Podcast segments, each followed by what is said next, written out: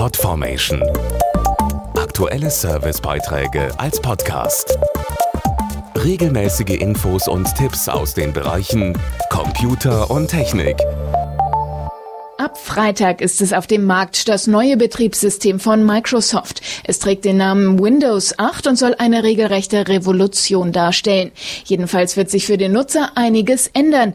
Was neu ist, das verraten wir Ihnen jetzt. Sofort nach dem spürbar schnelleren Hochfahren zeigt sich die auffälligste Änderung bei Windows 8. Dazu Markus Grimm vom Computermagazin Chip. Die auffälligste Veränderung ist sicherlich der Startscreen, auf dem ganz viele Apps vorinstalliert sind, zum Beispiel E-Mails und auch meine Facebook-Nachrichten. Im Gegensatz zu Windows 7 landet man nach dem Start eben nicht mehr auf einem Desktop mit der Startleiste, sondern hat eine Fläche und da sind Kacheln drauf und jede Kachel entspricht einem Programm. Das ist so die größte Neuerung. Die neue Oberfläche soll nach kurzer Eingewöhnungszeit übersichtlicher sein, die Nutzung vereinfachen und auf vielen verschiedenen Geräten laufen. Dazu Oliver Gürtler Winkler, Leiter des Geschäftsbereichs Windows. Ja, mit Windows 8 müssen Sie keine Kompromisse mehr eingehen. Sie können sowohl den Desktop über Maus und Tastatur bedienen, als auch über Touch. Und das gilt vom Notebook über den normalen PC bis hin zum All-in-One.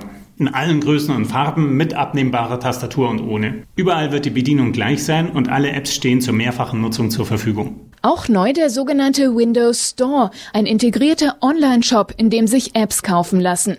Für den Privatanwender kommt das Betriebssystem in zwei Versionen, der Standard- und der Pro-Version. Ja, bisher haben 16 Millionen Nutzer die Vorabversionen von Windows 8 getestet. Und diese Tests und einige weitere haben gezeigt, dass PCs mit Windows 8 schneller starten, stabiler laufen und im gesamten Betrieb noch sicherer sind. Bis Ende Januar gibt es spezielle Einführungsangebote im Handel.